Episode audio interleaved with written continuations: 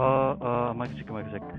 2020年、えー9月17日木曜日、12時14分です。えーマスターキャスト、えー皆さんおはようございます。いやー、いやーひどい、ひどいよ。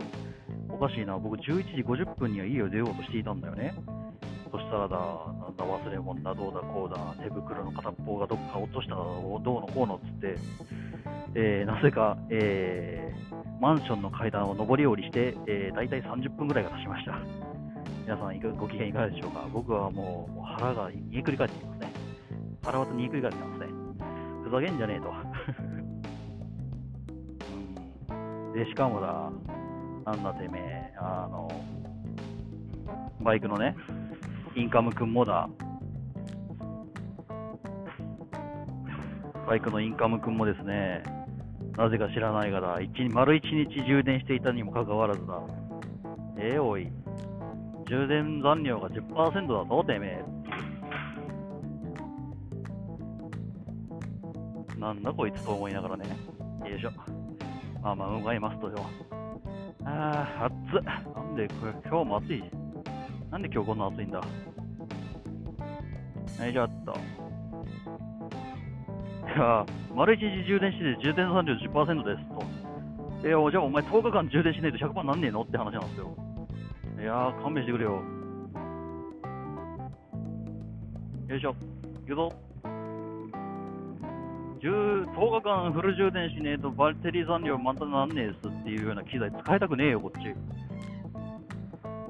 やー、ほんと。でしかもね、10%ってこと充電されてんですよね。うん、何が起こったんだ？ケーブルは抜けてたわけじゃなかったろうに。で、ケーブルも抜いた覚えないし。で、チャチなんか AC アダプター使ったわけでもなし。アンカーのちゃんとしたやつ使ってたし。一体何が起こってたのかっていうところで。いやー、嫌な予感はね、してたんですよ。っていうか、前、だいぶ前にテストした時にですね、一回同じことなってんですね。丸一日バッテリーぶっ刺して、ケーブルぶっ刺してたのに、バッテリー残量ゼロです、もしくは10%ですみたいな。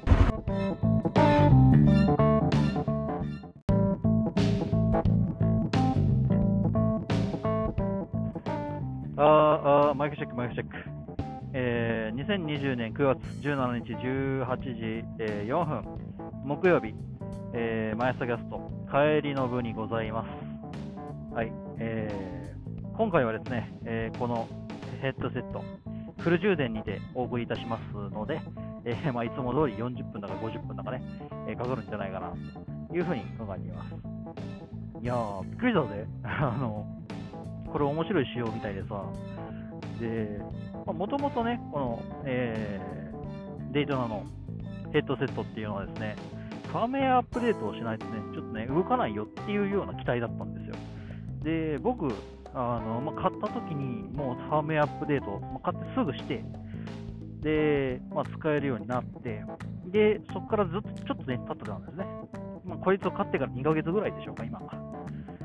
で、まあ、そのことをポンと思い出してですね、あもしかしてなんかこう新しいアップデートが来てて、で、それでね、えーまそのアップデートしないと、えー動かなくなっちゃうよ、一定期間で動かなくなっちゃうよっていうようなことだったのかなと思い、え調べてみたんですね。その充電ができないという症状っていうのは何かしらこう、えー意図があってというか、意図っていうか、まあ何かしらね、あってのことなのかなと思って、うん、で調べてみたんですね、私。で、まあ、結果をお話しいたしますとですね、えーそういうファームウェアどうこの話じゃなかったと。うん あの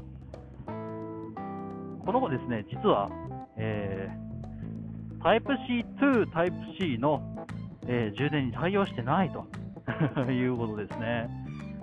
何を言ってるんだというふうに思われるかもしれませんが、最近さ、まあ、Type-C と Type-C の充電器増えてますよね。えケーブルも増えてます。はい。僕の持っているアンカーの Type-C の充電ね。まあまあまあ、45W だか 65W だか出るよ。合計でな。うん。ですですね。僕ね、ずっとね、Type-C to Type-C で充電したんですね。うん。あの丸っこいやつ、平べったい丸っこいやつね。あれで充電したんですよ、こいつを。で、まあ、充電できんと。で、今朝のやつもなんか10秒ぐらいでちぎれてしまったと。途切れちゃったと。うん。で、こいつはおかしいっつっていろいろ調べたと。はい。で、その結果がよ、タイプ C、タイプ C とタイプ C では充電できません。うん。まあ、ふざけんなって話ですけどね。えー、タイプ C の利点、利点、利点なくなっちゃったよ。何それって思いながらね。まあ、これはね、あの説明書にも何も書かれてないんですね。僕がいろいろやった結果、えー、タイプ A、まあ、つまりいつものあの四角ですよ。うん、のメス側、まあ、よく、まあ、USB ハブなんかね、なんかでこう、いろんな穴が開いてるじゃないですか。あれあれ。あれとタイプ C だったら、まあ、タイプ A とタイプ C だったら、まあ、充電ができると。うん。いうことが判明しました。はい。まあ、嬉しいだか悲しいだか。そうなんですね、こいつ。あの、これ電気を送る送られるっていうのって基本識別っていうのはちゃんとあると思うんですけど、こいつねえんじゃねえかなっていうのは最近思い始めましたね。いやー、怖いよ、こいつ。下手に、下手な充電させねえじゃん、これ。うんで、いろいろあれあれやこれややってた結果、まあまあそういったことに落ち着きまして、そうですね。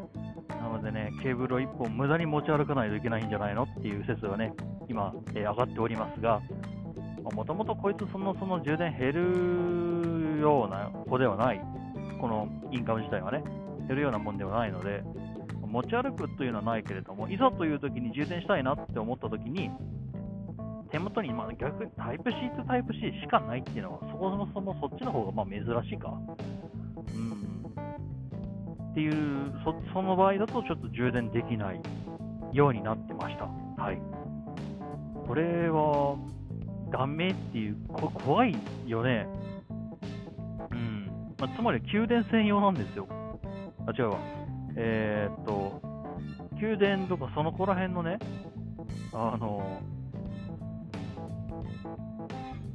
この辺の識別がちゃんとついてるのかどうかって話なんですね。確かにタイプ C っていうのは給電、そしてまあ放電、どっちもできますと。うんまあ、それが売りですと。ってことは、間違った方に刺してしまうと変な方向に電流流れちゃって壊れちゃうかもしれないよねっていうのが、まあ、タイプ C の変換器とかね、タイプ C とマイクロ USB とか、そういった方向に関して、そういう器具があって、っていうので、あんまりよろしくないよねっていうのがあったと思うんですけど、うーん、どうなんだろうね。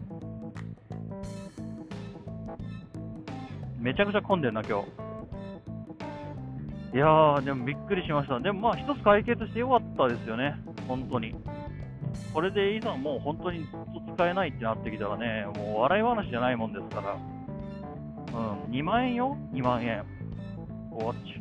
PS5、これ2個あったら買えんのよ。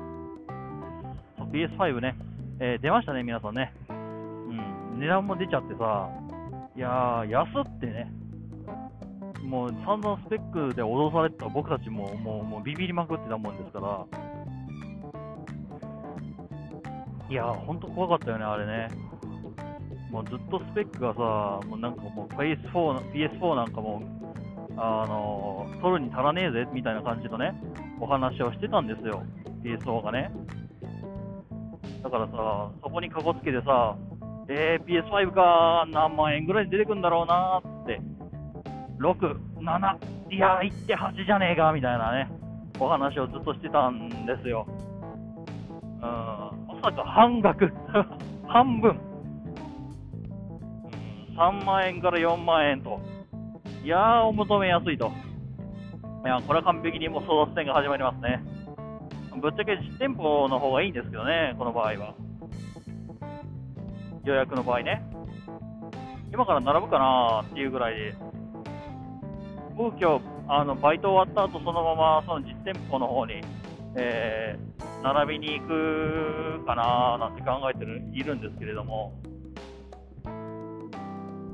いやー、本当にね、怖いね、あれね。一応、あの、オンラインの方ではですね、えー、まあ、楽天だったり、まあ、ヤフーだったり、えー、まあ、ヤマダ電機だったり、そこら辺の家電量販店ね、あとは PSP、PS ストアだったり、ま、ソニーストアだったりっていうところに、いろいろなところに今、えー、窓開いて、で、明日、まあ、PS5 の予約発予約開始日、明日の午前10時にはですね、まあもう、えー、連打できるようにしておこうかななんてね、考えてはいますけれども、はい、ちょっとね、えー、ガソリンを入れます。はい、ガソリンを入れます。いやー、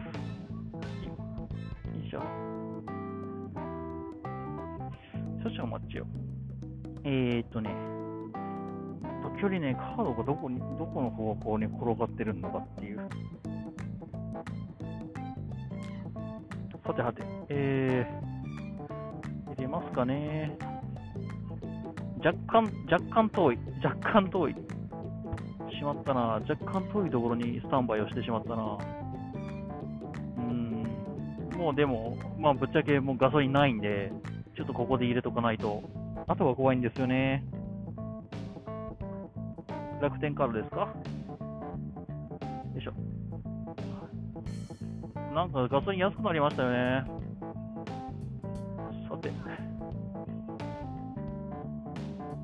さて。よっ。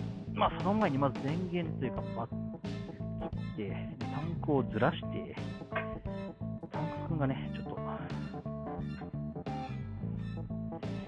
とね、荷物がですね、すごい、痛い痛い痛い痛い、荷物が重いんですよ。あの、まあ、本だかなんだかっていうのをいろいろと、えー積み込んでいるもんですから。よいしょ。何十冊ぐらいあるかな ?50? あ、それはないか。50。まあ、2、30冊はありますね。いきますよ。い128円か。まあ、安いんじゃないか。和歌山の方でちょっと高いめになるとこんぐらいですよね。安いとこ122とかあるけど。さて、ちょっと揺らしちゃいます。ちょっと揺らします。あの、あんまり良くないんですよね、この、入れる入れないみたいなのをやるのって。その、ちょっと揺らして、で、ちょっとずつ、ちょっとずつ突き出すっていうね。あんまりね、やっちゃいけないんですよ。ただね、あの、ガソリンを入れる側としてはですね、やっぱりその、9.72、ほんと、ギリギリだったな。じゃあ7.7.59か。えーっとですね、この子9リッター入るんで、まああと1リッターあったかなかったかぐらいでしょうか。まあまあまあ、いつも通りでしょうか。よいしょ。で、タンクカバーを、タンクカバーと言いながら、まあ、タンクパックなんですけど、タンクバッグを元に戻し、えーグローブをはめ、あもうこの時間帯ね、車多いんだよね。あんまりこうやってこう、あ、珍しいな、オフロードボ、オフロードのヘルメットかぶりながら、スポーツバイク乗ってるお兄さんがいましたね。さて、えーで、ここでリザーブからオンに戻すことを忘れてはいけない。うん、戒め。以前ひどい目に遭いました。はい。OK、忘れ物なし。よし。レディゴー。やっぱりね、ガソリン入れたすぐはね、すごい、あのいいです。多少、多少回しても。ふういやー、いいね、やっぱり。うん。楽しいね。やっぱりね、やっぱりやっぱり。ガソリン入れたまんますぐっていうのはちょっとね、軽く上げ上げてやるのが楽しいです。調子調子が良くなる、なってる感じがする。おそらくね。それ感覚的なものですけど。いたたたたたた。あのーもう、ま、股の間にね、でっかい青いカバンがあって、で、それがね、あの本を入れてるんですね。あの大量の本を入れてるんですけど、それね、ハードカバーのところがですね、あの僕の内ももをえぐってきてですね、非常に痛いんですよ。かといってね、タンクバッグってこのこの車体ね、この TT250R というオフロードなんですけど、ま、車体結構細いんですね。オフロードだから普通に細いんですけど、それをね、あのこう自分の体をね、倒れないようにっていうか、支えようとするとですね、あのタンクにこうギュッとこう内股で力を入れて締め込む感じですね。タンクタンクを締め込む形でちょっとあの支えを作るんですけど、あのそれそれをやるとですね、余計にそのあのハードカバーの角の部分が内物にね、グリグリグリとこう刺さ刺さったというか、あのえぐってくるんですよ。うん、皆さんあの本を運ぶときは後ろにしましょうね。後ろにしましょうね。痛いんだよな、これな。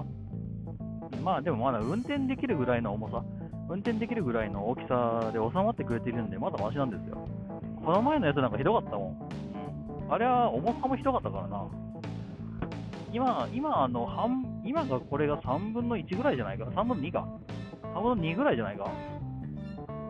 いや、本当にこの前はひどかったんですよ。まあ、その分、あの大量に持ち帰ったという話なんですけどね。いやー、あれはひどかったなうん。でもまあ、えー、結構ね、専門的な書物書書籍が多かったので、まあ、すごいためにはなりましたね。うん。で、やっぱりその、僕自身、えー、音楽関係というかね、まあまあ、YouTube でどうのこうのみたいな感じの話をね、気にしたんですよ。気にしたんで、で、まあ、その時に対してね、音楽の編集とかね、やっていかないといけないんで、まあ、そこに関しては、まあ、ある意味、えー、ちょうどいい書籍が手に入ったかなというふうに思います。高いんだよね、あれね。無駄に高いんだよね。まあ、使う人も使う人ですし、書く人も書く人ですから、まあ、そういったものが高くなっていってしまうっていうのはしょうがないことなのかななんて考えたりはしますけれど、うん、リミックスの本とかね、あんまり確かに書かないよね、ああいう人って。あのすごい技術を持ってるからといって、その人が書物を書くのに、えー、人に説明するのに、説明するための文字を書く、書物を書くっていうのに向いてるかって話は別であってさ、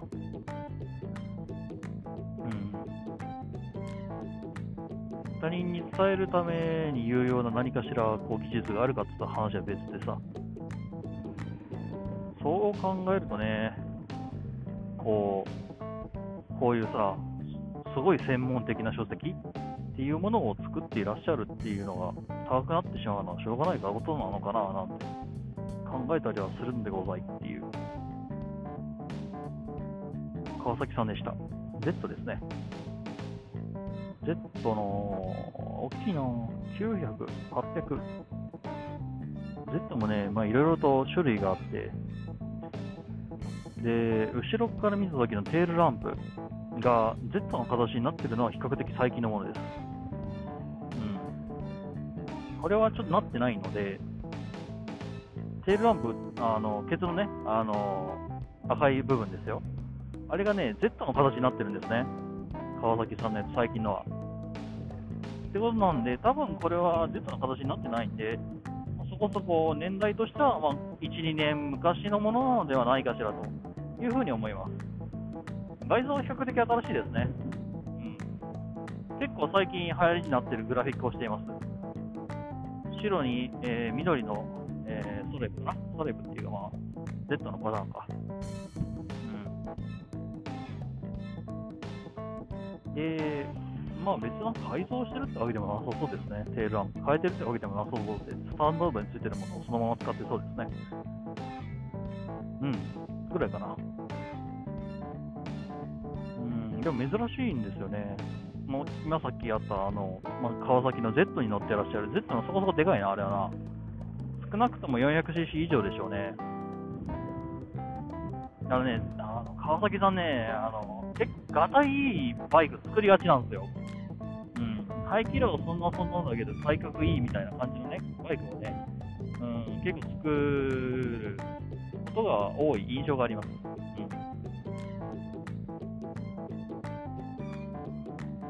ん。なんでしょうね、バイク、バイクのメーカーを漫画で例えてみようかな。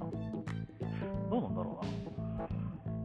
ホンダ、ホンダは、ワンピースとか。ワンピースとかそこら辺だろうな。少年ジャンプでまとめていくかな。うん。ワンピースとかナルトとかね、そういうこう王道を行くような。うん。でも今さ考えると、ワンピースとかナルトとか王道ですかって言われたら、何なんでしょうね。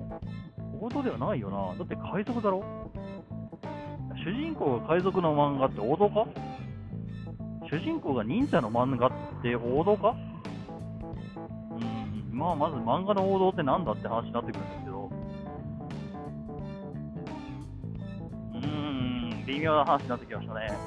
まあでもまあ、まあ、そこら辺の、まあ、俗に言われる王道って言われるものが本田さん多いんじゃないかな、なんて思います。なので一応多いって言ったけれど、あの、バーみたいに尖ってるやつも中にはあるんですよ。うん。未だ V4 作ってるのはあそこだけだしな。で、もともとすごい本田さん、尖ったものを作ってた、作ってた、今も作ってるんだけどね、うん、さっき言った V4、えー、まあ、俗に言われる V ツインっていうものが2個ついてるのが V4 ですね、本当に V4 なんですよ。すげえ特徴的なね、あのサウンド、えー、エンジンの音とかマフラーの音がするんですよ。調べて、まあ、V4 エンジンかなんかで調べていただくとね、えー、出てくるかなというふうに思います。V4 エンジンで有名なのは VMAX ですね。あの、ヤマハさんが作ってらっしゃる、まあ、作ってらっしゃったか、うん。V4 エンジンを使った、えー、まあ、マッスルドラッグマシン、えー、マッスルモンスター的なね、えー、マシンです。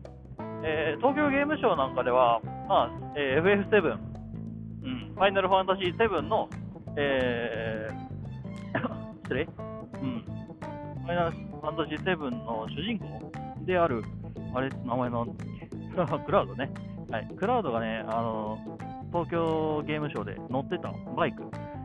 が、あれはもともと、あのそういう VMAX という、えー、バイク、まあ、本当にあるバイクをカスタムして、えーまあ、カスタムっつっても、まあ、あれはもう行動走れねえからカスタムもクソもへったくれもねえんだけど、っていうのを、まあ、改造して、えー、乗っています、うん。これはヤマハのバイクなんだけどね、VMAX っていうのは。うん、で、他に、えー、ホンダといえば V4、まあ、VFR だったり、RFV、えーまあ、CBR とかもね、有名ですね。今あった VFR、RFV っていうのは、えーまあ、V4、先ほど言ったエンジンの、えー、気筒数っていうのが V4 です。まあ、4つあります。でその4つついてるんだけど、えー、その付き方が特殊っていう話ですね。V 型エンジンを2個つなげてある、横にポンとつなげてあるっていうのが V4 エンジンです。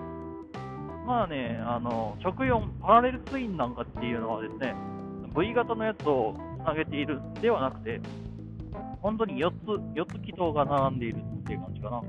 うん、結構、まあ、ポピュラーな、えー、形ですね。バイクは大体、でも日本で見るようなバイクなんて大体まあ、1気筒、まあ本当に僕が乗ってるこのセロ、セロじゃないわ、これの TT 君だったり、まあ、セラオだったり、トリッカーだったりっていう、まあ、気筒が1つしかないバイク。まあ、オフロードバイクって大体1つしかないです。うん。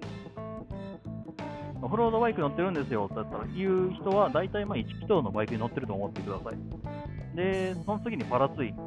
パラツイ、まあ、並列2気筒ですね。これも結構メジャースタンダードです。あの、3気筒を横に2つドドンと、うん、並べたようなものだと思ってください。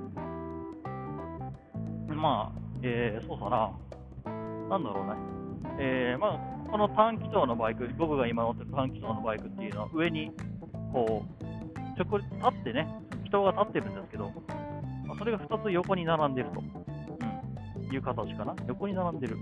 そうかな。横に並んでる。まあ、横に並んでいいだろう。うん。で、次に V ツイン来るのかな。あの、ハーレーなんかよく有名ですよね。ハーレー・ダビッドソン。まあ、俗に言うアメリカン。日本語ではアメリカンと呼ばれているようなもの。っていうのがですね、大体 V ツインです。本当にエンジンが V 型にくっついてる形ですよね。うん、先言ったパラツインっていうのは V 型ではなく、えー、まあ、横に2個、ココンと並んでます。はい。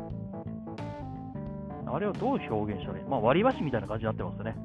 2個、本当にこう、くっついてるんです。2個が下の方で根元でくっついてて、で、2個、えー、まあ、エンジンを動かす部分、まあ、エンジンが2つ割り箸の先みたいな感じでついていると。で根元のところはもう一緒なんだ一緒になってて、その中でこう機械が組み合わさってなってるっていう感じですね。なので、まあ、短気筒のものは割り箸が1本あるぐらいに考えてください。で、あれが4つ、割り箸が4本、5本と重なったのが、えー、並列4キロです。はい。で、先ほど説明した、えー、V ツインっていうのが割り箸をパキーンと割って、で、V 型にこう、接着剤かなんかでくっつけたみたいな感じかな。で、V ツインはそれが2個あるんですね。そう、2個横にココンとくっついてるという感じです。まあ、他にもね、あの BMW なんかで有名な、まあ、水平対向ボクサー、ボクサーエンジン。これもね、説明が難しいな。なボクサーエンジンは基本的にまず見ないです。まあ、見る、見るな。BMW 結構、結構走ってるからな。まあでも日本の車で BM、水平対向のボクサーエンジンだったら、なんだろう、えー、ゴールドウィンクとかそこら辺かなうん。まあ、結構特殊な車両になりますね。うん。まあ、日本車、日本向けに発売されているものに関して、日本国内のメーカー、代表メーカーね、では見ないな、基本はな。本当にさっき言ったゴールドウィンクぐらいが今もう発売されてるので、っていうんで、まあ、省きます。はい。基本的にはバイクっていうのはそんな感じの種類があるよ。3気筒、2気筒、でその2気筒の中でも2つ種類があって、ボクサー、ボクサーじゃないわ、えー、V ツイン、そして並列。V ツインが割り箸パキンってあって V 型にした。えー、パラレル2気筒っていうのが割り箸そのまんま。で、3気筒もね、あるんですよ、実は。あるんだけど、あれはね、すごい説明しづらい。まあ、割り箸、割り箸がもう1本追加されましたよ、横にっていう。3本割り箸みたいになってますで、4気筒で、その次にまた4気筒があって、で、まあ、割り箸がなんかこう2個セットになってますね、4本生えてますね、みたいな。で、V, v 4に関してはさっきの言った、えー、割り箸パキーンとあって、で、V 型にしましたよっていうのが2個並んでるよねっていう。まあ、そんな感じかな。まあ、すげえ雑な説明をしましたね、今ね。あのまあ、ぶっちゃけ間違ってるところもあるんだけど、まあ、分かりやすく言うとこんな感じです。分かりやすいか、これな。自分で言って楽しくなってきたよ。で、まあ、バイクに関してはね、あんまり言うこともないんじゃないかな。うん。で、まあ、大体、そのオフロードまあ、その崖登ったり、山の中入っていったりって言われるオフロードと言われるもの、僕が今持ってるものだね。で、まあ、スポーツタイプ。うん。で、あとは、まあ、日本でいうところのアメリカン。あれはストリート。ストリートとも言うが、まあ、いろいろ他にもスーパースポーツ、あと、まあ、ネイキッド、まあ、ネイキッド。みんなが多分、重いバイクって思い浮かべるのは多分ネイキッドバイクですね。本当に丸め一頭でタンクがこう、股の間にあってっていう。あとはストリートファイターかな。ストリートファイターっていうのは、まあ、もともとは、えー、スーパースポーツ、まあ、本当にレースに出るような車体を、まあ、カウルをね、カウルっていうか、まあまあ、そういう外装をね、向いて、なカウルってね、こけたらよく割れるんですよ。っていうんで、あのまあ、海外でそういったね、えー、行動、まあ、言ってしまった日本でいうところの峠族的な、峠小僧的なね、人たち、海外での峠小僧的な感じの人たちが、まあね、えー、まあ、そういったスーパースポーツ、えー、ま、レースに出られるようなものを使って、行動でレースをしてたんだけど、あのね、よくこけるんですね。でよくこけるんですよ。えー、よくこけるとですね、その外装部分、バイク、まあ、あの風の通りとかね、うんそこら辺を加味して、外装がね、取り付けられているんですけれども、風よけとかね、それがね、割れるんですね。で、しかもですね、割れるとね、高いんですよ、あれ。ほんと高いんですよ。バカじゃねえのかっていうぐらいかかるんですよ。っていうので、まあ、それを取っ払って、もう別に割れたってしょうがねえじゃんっていうところで取っ払ったのが、取っ払って走ったのがストリートファイターの原型と言われています。うん。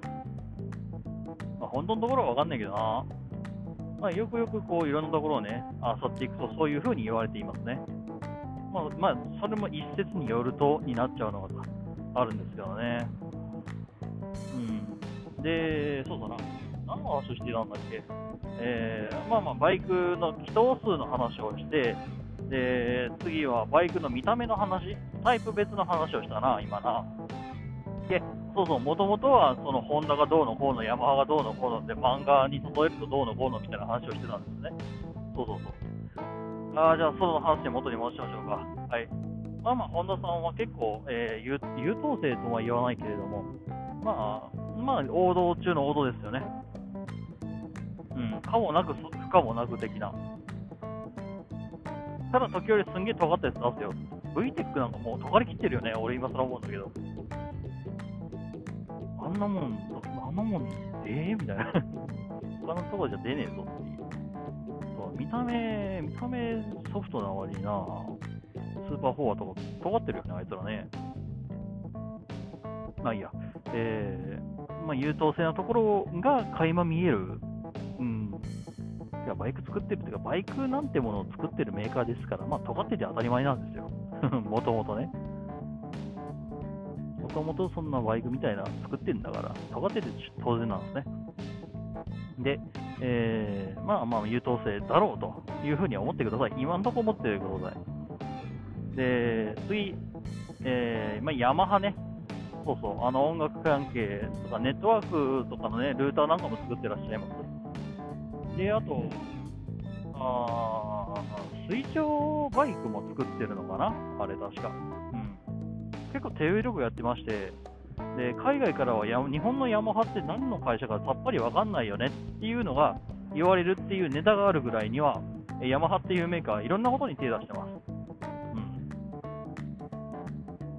うん、まあ、あのネットではね、ヤマハコピペっていうのがあって、でヤマハがなぜこんないろんな手広いことをやるようになったのかっていうのを、まあ、冗談を交えて、えーまあ、紹介しているコピーペースの、まあ、怪文書的なものがあったりするんですよね。ただまあ、あの、途中からは嘘なんですけど、途中までが本当なのか、あれ恐ろしいんですよね。そう。あの、最初、あの、一郎コピペって見たことあります？皆さん。あれって半分まあ嘘なんですけど、途中まで本当なんですね。ああいうことするからさ、信憑性が達しちゃうんだよな。まあ、とりあえず、まあ、山田さんいろいろ手広くやってらっしゃいますよ。で、まあ、漫画に、じゃ例えるとどこら辺なんだろうな。ブリーチとかかなあのおしゃれ感。あのおしゃれな感じ？ブリーチ。うーん。あながち間違ってないと思うな。あと結構変態趣味ですね。うん、ちょっとジョジョ入ってるかなジョジョ入ったブリーチくらいですね。あの、ヤマハさんも結構ね、変なの出してるんですよ。優等生のヤマハって言われてますけど、VMAX 作ったりね、MT-01 だったり、SCR だったり、うんまあ、比較的そういうのって短命で終わるんですけど、まあ、見た目、確かに見た目に命かけてるところもありました。だから実際にはあれ、ヤマハさんがお抱えではなくて、ヤマハさんが委託した、まあ、GK デザインっていうね、デザイン会社があるんです。これ面白い会社で、あのまあ、ヤマハとね、通貨でやってるようなデザインの会社なんですけど、いろんなヤマハさんのね、えバイクのデザインを担当してらっしゃる、えー、方が、まあ、在籍してらっしゃるし、で、時折ヤマハさんからも、えー、バイクのデザインも、うん、どういう、どんな見た目のバイクだろうみたいな感じのデザインのね、えー、まあ、コンペというか、そこら辺も次期デザインさん、かってらっしゃるというか、結構馴染みの深い、ヤマハといえば GK デザインぐらいの、馴染みの深い、ヤマハのバイクといえばか、うん、バイクといえば GK デザインぐらいの、えー、結構有名な、えー、デザイン事務所というかね、デザインする会社です。うん、一個面白いエピソードがあって、な基本的にね、バイクを作るってなった時に、まあ、まず、えー、そのバイクを作ってるメーカー、まあ、今でいうところのヤマハさんですよね。でヤマハさんっていうのが、その GK デザインさんにこんなコンセプトでこういう感じのこういうバイクを作りたいんだけど、ちょっとイラスト描いてみたいな、デザイン描いてよっていう感じで委託をするんです。基本はね。基本そうじゃないですか。大体下請けみたいな感じで。のところに、こう、ほいと、こういうコンセプトで、こういう感じで、うん。例えばゲームなんかでいうところで言うと、まあ、例えば、任天堂さんがいますよね。で、任天堂さんが、えこういうゲームを作りたくて、こうやって、こうやって、こうやって、で、こういうコンセプトのものを作ってくださいっていうふうに委託をします。下の会社にね。まあ、それがまあ、その下、その下の下の下のっていうふうに繰り下がっていくんですけど、これ GK デザインですね、サイン、GK デザインさんね、ちょっと面白いことをしまして、こういうデザインのこういうバイクを書いたんだ、作ってって言ってね、うん、あの、そうなんです。GK デザインさん、ヤマハにバイクの、えー、作る依頼をした、売り込みをしたんですね、実際には。こういうデザインのバイクどうっていう。これ結構珍しいじゃないですかね。僕はあんまり聞かないです。で、それで出来上がったバイクが MT-01 という、まあ、今の世界をときめく、えー、MT シリーズというバイクが、ヤマハさん主力のメインシリーズがあるんですが、それの先駆けとなった、えー、1台ですね、MT-01 というバイクがあります。ま、残念ながらね、あの不評に不評でして、あの残念ながら MT-01 さんはね、あのもうお亡くなりになってしまったんですが、まあ、それの系譜を継いだ、えー、MT-03、MT-09、MT-07、っていったシリーズがですね、まあ、世界中を、まあ、股にかけましてですね、まあまあ、売れに売れに売れたんですよ。もう本当にあのスイッチ並みに売れました。本当にね、尖ったところがないんですね。簡単に言うと、あの別のレースに出れるような車体でもなければ、うん、なんかこう、駒使いできるような、下駄のようなバイクでもないんです。うん、でも、走れや、回せはそこそこ走るし、えー、適度な牙もあるみたいな、戦闘力もありますよみたいな、そういうバイクだったんですね。で、これがどういう風にヒットしたのかっていうとですね、やはり、えー、今現状、バイク業界っていうのはすごい、えー、まあ、されてきていると言っても過言ではないです。なぜかっていうと、やっぱりその支える人口っていうのがいなくなってきてるんですね。うん、で、やっぱり皆さん、あの会社、例えばもう1990、えー、なん98年から、え1980年から90年から、うん、っていうのがバイク全盛期だった、えー、頃にバイクに乗っていたよっていう人たちが、まあ、あのバイクに乗らなくなって、まあ、会社とかね、自分で初代を持ったりとか、守るべきものができましたみたいな感じでね、バイク降りますみたいな。で、バイクを降りるような人が増えて、でそこからずっと、え、衰退の一歩を望んでいたっていうのはあったりするんだけど、で、まあまあ、それがつい最近までか、2010, 2010年、えー、そうだね、2010年ぐらいかな、の頃まで、そんな感じでした。2010年、2015年ぐらいか。で、まあもうバイク終わったなぐらいで考えてたんだけど、ちょうどね、その頃、15年、6年、7年ってなってきて、何が起こったか、その2000、えー、1980年代、90年代っていうところに青春を捧げていたバイク乗りたちがですね、一仕事終えて帰ってきたわけですよ。ああ、いや、もうなんか子供も、あれだな、もう育っちゃったしって。で、会社も結構いい立ち位置にね、ついちゃったしと。で、なんかもう、で定年退職もそろそろ見えてきたなっていう頃に、ああ、じゃあ、バイクまた乗ろうかなっていう風にして、皆さん帰ってこられたんですね。そう。で、そこにね、そういった方々っていうのはですね、えー、やっぱり1980年代、90年代、レベリガブーム、えー、ものすごいやっぱ速いバイク、えー、戦闘力を持ったバイクっていうのがね、あのすごい、えもてはやされた時代でした。みんなもう速ければ速いほどいい、そういう時代です。っていうんで、まあまあ、そのね、自分が乗るようなバイクもね、まあ、まあそこそこ戦闘力があってほしいよね。回せば走るぐらいの、で、自分についてこれるか的な感じのね、かといってよ、かといってよ、僕たちも50、60だと。うん。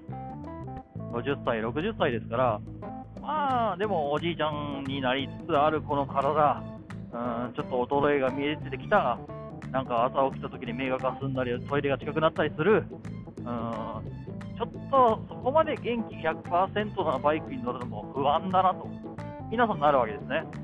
そこにちょうどドンピシャはまったわけです。そう、MT-03、MT-09、MT、えー、まあ、07ぐらいか。なの MT-09 はちょっとね、元気すぎですけど、MT-09 ぐらいですね。そういった MT シリーズっていうのが、まあ、そこそこ戦闘力もある。かといって、あのまあ、そういったね、そのスポーツで、えーレースに出るようなカリカリしたね、えー車体じゃない、うん、必要十分にして、ちょっと余るぐらいの車体っていうのが、まあ、爆発的に人気が出るっていうのは、まあ、残念ながら、まあ、地面乗りっていうか、まあ、そこら辺はね、あの当たり前っちゃ当たり前な気がしますけれど、まあ、そういった理由でですね、そういった MT シリーズっていうのはすごい、えー爆発的な人気を得て、今なおも、えーそこそこね、なんでしょうね、おお、殺す気外交の年。おー、ね、まあ、爆発的にね、えー人気を得て、えー今もなお、えー世界の販売台数の、まあトップ10にはずっといますね、あいつらね。うん。あいつら売れ始めてからもう、もう、もう、5年、6年、7年、まあ、そこそこ経ちますよ。うん。でもまあ、まだまだ上位にランクインしているというのは、そういった、まあ、好かれるところがあるんだろうなっていうのを感じます。うわー、アップねーよいしょ。のがですね、まあ、MT シリーズ、今ちょっと MT シリーズの話に達成しました。はい。ですね。まあまあ、それをね、あの礎を作ったというか、その、えー元になる MT-01、まあ、系譜的にはまあ全然違うもの、見た目でも全然違うんですよ。うん、だってそもそもあのエンジンの気通数違いますし、えーなぜ最初の方でエンジンの気通数の話を永遠したかっていうと、今ここに持ってくるためなんですね。はいえー MT-01 っていうのは V ツインです。まあ、言われる、あのまあ、アメリカとか、アメリカとかね、そういうハーレーとかね、うん、皆さんが知ってるであろう、まあ、ハーレーといった、まあ、V ツインのエンジンなんですね。でただ V2 のエンジンなんですが、ああいったこう、ザ・アメリカン、ローロングみたいなね、そういう車体ではなく、どちらかというと、スーパースポーツ、うん、スーパースポーツの足足回りに、なネイキッドのフレーム、うん、に V ツインと。言ってしまったらもう一一粒で二度石、三度石っていうようなですね、属性点コメダバイクだったわけです。うん、でコンセプトは鼓動、鼓動、うん。まあ何言ってるかわかんねえと思うが、まあそういったコンセプトをもとに、まあまあまあ、160万円というね、そこそこ強気のプライスで打ち出し、残念ながら、えー人気を博すことなく、えー敗退していった、えーモデルなんですけれども、まあ、そういうね、まあ、元の世界的に人気、ヤマハがね、あの世界を、まあ、ある意味、マガにかける一つのね、要因となったシリーズの、まあ、ご先祖様を作ったっていうのがですね、まあ、そういった GK デザインさんだったりします。これは不思議だよね。すげえな。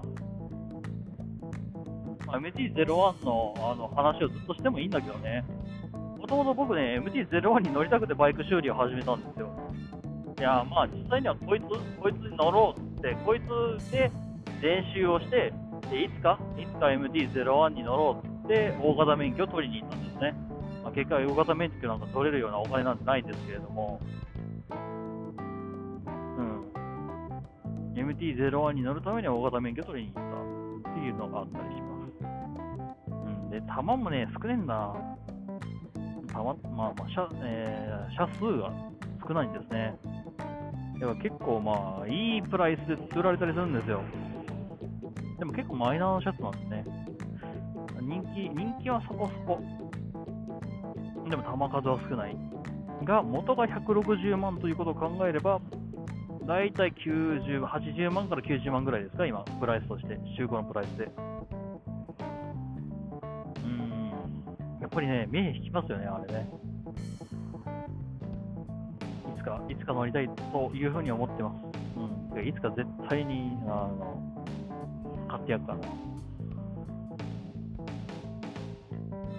見てろよ、もうボーナス出たら一緒に買っていくから。そいつ多分ボーナスは全部俺の借金返済に消えるんだろうな。あ、学生ローンの返済に消えちゃうんだろうな。しょうがないけどね。うん、まあまあ、まあ、覚悟してローン組んだからね、俺ね。そこはしょうがないんだよな。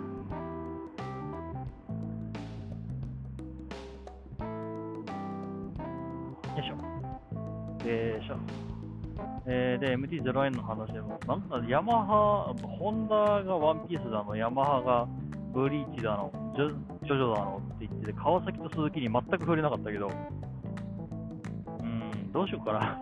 もう次回にしよっか。もう、だって家近いんだもん。もう無理だよ。川崎、川崎、男川崎って言って終わりだよ。川崎男塾って言って終わりだもん、そう鈴木、えー、ボボボボボかなって言って、いや、でもウルトラマンかもしれないってって終わりだもん。いや、鈴木はね、鈴木はね、コストパフォーマンスがいいんですよね、本当に。あのかっこよく見せるっていうのがすごい上手いメーカーです。うん、まあまあまあ、まあ、変態鈴木と言われちゃうのは、まあ、いざ知らずというか、技術的に変態なんですよね、あそこら辺ね。うん、今もなんかあの、チャージャー付きバイクを今研究したりしてますし、本当ね、まあ、川崎がね、もう、あ、違う、川崎がスーチャー付き、スーパーチャージャー付き、えーバイクっていうのを発売したんですよ。したんですよ。すごいんです。もうその時点ですごいんですよ、川崎。それを見かねた鈴木さんは、なぜかターボ付きバイクを研究するって言い始めたんですよ。まあ、頭おかしいんですよ。うん。いやいや、無理無理無理。無理っていうか、いや、やめろ。やめろ。もう、もうみんな体力ないの分かってんだ。もう、もう、キワキワで今生きてんだ、みんな。コロナでもう、バイクの台数落ち込んでんだ。もう、もう、もう死にに行くような真似やめろって思いながら、でももっとやれって思って。実はもっとや、もっとやれ。いや、だって夢じゃん。ターボ付きバイクってそんな、そんなさ、もう、ひどいよ。ずるいよ、そんなの。うん、まあまあ、そんな話をしながらね。はい。えー、まあ、川川崎鈴木に関してはですね、えー詳しくはまだ別にしましょうかね。はい。今回はホンダとヤマハの話でした。はい。うん。いやー、ずるいよ、あんなの。あんなかっこいいんだ。もうイラスト出されたらさ、もう。うん、もう、もう、ひどいよ。ひどいよ。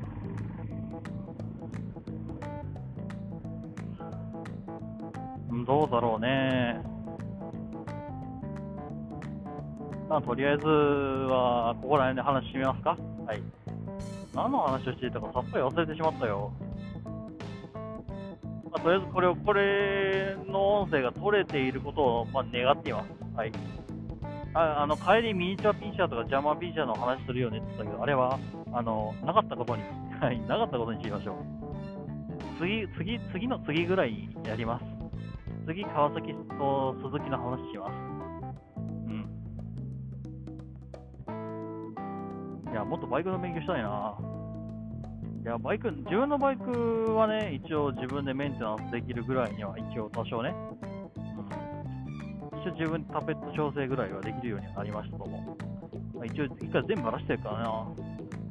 もう、そこら辺はね、まずいや、そこら辺人に伝えるためのバイクの、あの、勉強したいね。自分の理解とね、他人に伝えるための語彙力って全然別だからさ。いやー、本当にね、そこら辺は、よいしょっと、考えたいものです。はい、というわけで、えー、まあ、えー、マイスタキャスト、93になるか94になるかわからないんですけどね、あの、ちょっと、あの、音声の方が、ちょっと今、全然取れてなかったようで、おそらく90、これが94になる予定です。はい。で、まあ、つまりこれは93で登録されてた場合、あの、あ、行きのやつ取れてなかったんだなって思ってください。はい。はい、というわけで、えー、マイスタキャスト、第90何回か。もう100の大台見えてきたな。はい。というわけで、えー現在、え2019年、じゃあ2020年18時51分、えー帰りの部、これにておしまいにさせていただきます。ではでは、皆さん、えーお体にお気をつけて、